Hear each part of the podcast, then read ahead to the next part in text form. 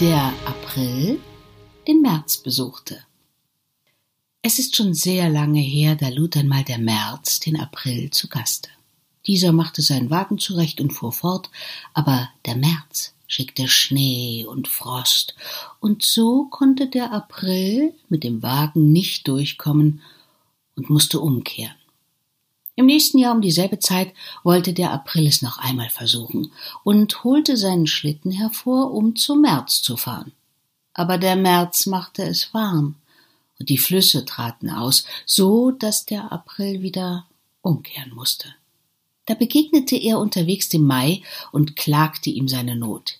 Wie oft schicke ich mich an, den März zu besuchen, und nie kann ich ihn erreichen.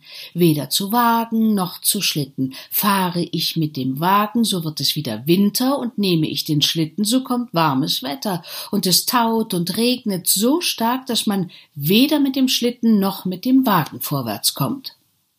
Da sagt der Mai, ich will dir raten, wie du es machen musst. Nimm den Wagen, den Schlitten und ein Boot. Dann kannst du schon durchkommen.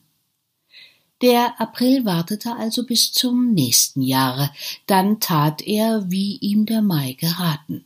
Er fuhr mit dem Schlitten und hatte noch einen Wagen und ein Boot darauf gepackt. Da sandte der März warmes Wetter und der Schnee taute. Sogleich befestigte der April den Schlitten und das Boot auf dem Wagen und fuhr weiter. Nach einer Weile wurde es wieder kalt, es fror und schneite tüchtig, aber der April packte wieder alles auf den Schlitten und kam ein gutes Stück weiter.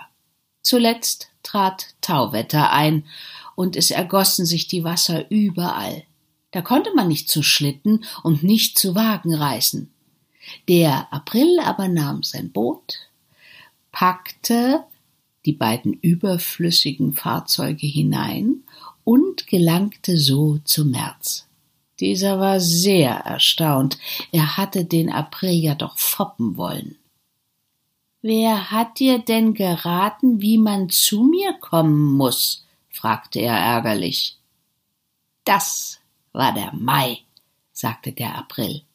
Da rief der März, na, warte nur, Mai, das will ich dir eintränken, und schickte dem Mai ein paar tüchtige Nachtfröste. Und das tut er nun jedes Jahr, weil er dem Mai immer noch zürnt.